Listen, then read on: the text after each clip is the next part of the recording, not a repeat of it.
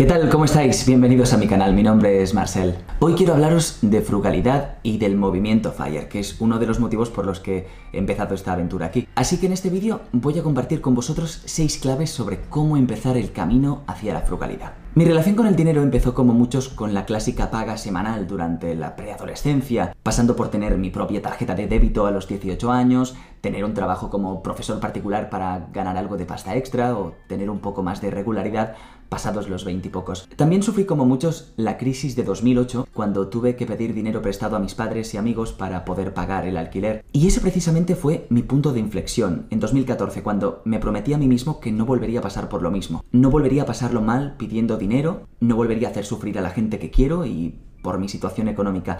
Y desde entonces, dándome mis caprichos, he priorizado ahorrar lo que he podido y hace apenas poco más de un año descubrí el concepto de ser frugal y del movimiento FIRE que intento aplicar tanto como puedo. En este canal voy a hablar de finanzas personales, de ahorro, de inversión, desde el punto de vista de alguien normal. No soy economista, no soy asesor financiero, Solo un tío que le gusta la materia y quiere compartir con vosotros de manera cercana pues todo lo que voy aprendiendo. Según la Wikipedia, la frugalidad es la cualidad de ser prudente, pasivo, ahorrativo y económico en el uso de recursos consumibles, así como optimizar el uso del tiempo y el dinero. El movimiento FIRE de las siglas en inglés Financial Independence Retire Early, que se basa en la frugalidad, es un estilo de vida cuya meta es la independencia financiera y retirarse pronto. Las primeras ideas sobre ello aparecieron en el libro de 1992 La Bolsa o la Vida de Vicky Robin y Joe Domínguez y en Early Retirement Extreme de Jacob Lund Fisker de 2010. En ello se habla de la importancia del ahorro, la inversión y llevar una vida sencilla. En 2011 nació un blog llamado Mr. Money Mustache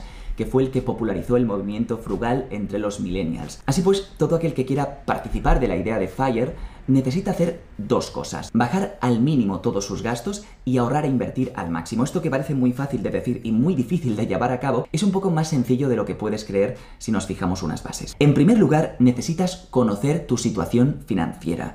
Saber cuánto ganas, cuánto gastas, cuánto ahorras. Este punto será clave para poder planificar tu ahorro a corto y largo plazo. Si no eres consciente de dónde gastas tu dinero, no sabrás dónde recortar para poder maximizar esos ahorros. En segundo lugar, deberías poder gastar menos de lo que ganas. Este punto aparentemente obvio es más complicado. El sueldo medio anual en España en 2017 fue de 23.646 euros brutos y el más frecuente 17.482. Eso significa unos sueldos netos de entre 1.200 y 1.600 euros al mes. Por otro lado, a finales de 2019 se registró el precio de alquiler histórico más alto, 10,18 euros por metro cuadrado. Por ejemplo, la ciudad donde vivo, Barcelona, la media por 60 metros cuadrados se sitúa ya en los 1.000 euros al mes. Con estos precios es casi imposible vivir por tu cuenta. Así que delante de esta situación tan desequilibrada entre el coste de vida y los salarios que percibimos, nos vemos obligados sin querer a adaptarnos a estilos de vida menos derrochadores. Podemos usar los principios del movimiento FIRE y aprovecharlos en nuestro beneficio. Si por necesidad debemos gastar menos, será muy bueno que tengamos, como he comentado en el punto anterior, un presupuesto de nuestros gastos habituales. Una vez los conozcamos, seremos capaces de buscar alternativas más económicas que nos ayuden a gastar menos. De este modo lograremos ahorrar al menos el 10% de nuestro salario, es decir, si cobras 1.200 euros deberías ser capaz de ahorrar al menos 120 euros al mes, o lo que es lo mismo, 4 euros al día. Con pequeños recortes, pequeños cambios, como darle al like y suscribiros, puedes marcar la diferencia a largo plazo y así poder vivir por debajo de tus posibilidades. De eso se trata si nos acostumbramos a no gastar en cosas innecesarias por costumbre y a buscar alternativas económicas para aquellos gastos fijos al mes, lograremos vivir más tranquilos en el presente, tener ahorros que puedan irnos bien en una situación desfavorecida en un futuro y siendo más optimistas, si conseguimos un aumento de sueldo u otro trabajo mejor remunerado, y mantenemos esos principios frugales, nuestra capacidad de ahorro será aún mayor. En tercer lugar, lo ideal sería evitar endeudarse. Parece una idea un poco anticuada, pero como regla básica, no te endeudes para comprar algo que no puedas pagar con tus ahorros. Está claro que un alquiler o una hipoteca es un pasivo que la gran mayoría de personas no podemos evitar, pero ese debería ser tu gasto más elevado en tu presupuesto mensual. Intenta no caer en la tentación de pedir esos préstamos personales que los bancos te ofrecen tan insistentemente. Con quien sí deberías contraer una deuda es contigo mismo. Una buena manera de ahorrar es pagarte a ti mismo primero. En cuanto cobres la nómina o cobres tus facturas, un 5 o un 10% de ese dinero. Así no contarás con esa cantidad y te será más fácil ahorrar sin casi darte cuenta. En cuarto lugar, intenta diferenciar entre tus necesidades,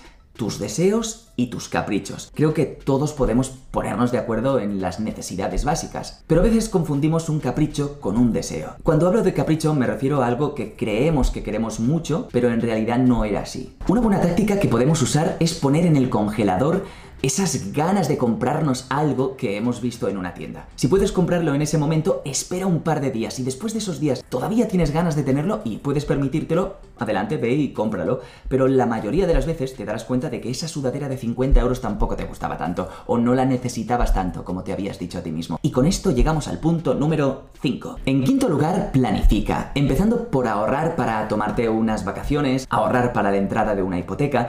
Ponte metas, pequeños y grandes objetivos que te mantendrán motivado para seguir. En sexto lugar, deberíamos conocer la diferencia entre ahorrar e invertir. Sin lo primero no hay lo segundo, pero si nos quedamos solo en la casilla del ahorro, será más difícil prosperar financieramente. Los expertos, asesores, economistas, recomiendan tener ahorrado por lo menos entre 3 y 6 veces tus gastos mensuales. Este debería ser el punto de partida mínimo para cualquiera que quiera estar preparado para cualquier emergencia en el futuro. Y no me refiero a un gasto anual recurrente, sino a una necesidad importante, como podría ser quedarse sin trabajo y poder mantenerte unos meses antes de encontrar uno nuevo. A partir de ahí, la opción de invertir sería lo más conveniente para poder llegar con tranquilidad a la jubilación sin depender solo de las pensiones públicas. La meta de los seguidores del movimiento FIRE es poder jubilarse un poco o mucho antes de los 65 o los 67 años. Para entender la diferencia entre ahorrar e invertir con el concepto del interés compuesto. El interés compuesto es cuando, después de haber incrementado tu capital, gracias a unos intereses generados, no retiras esa ganancia, la dejas ahí. Así que si en un año de 1000 euros has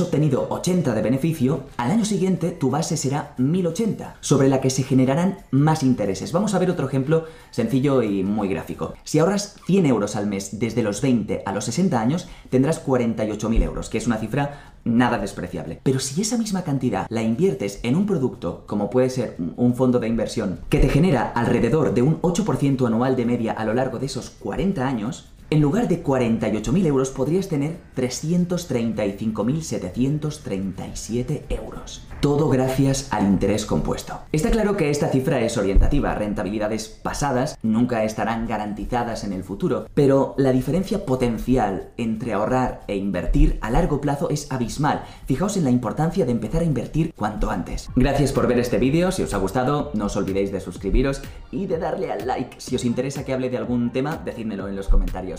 Hasta pronto.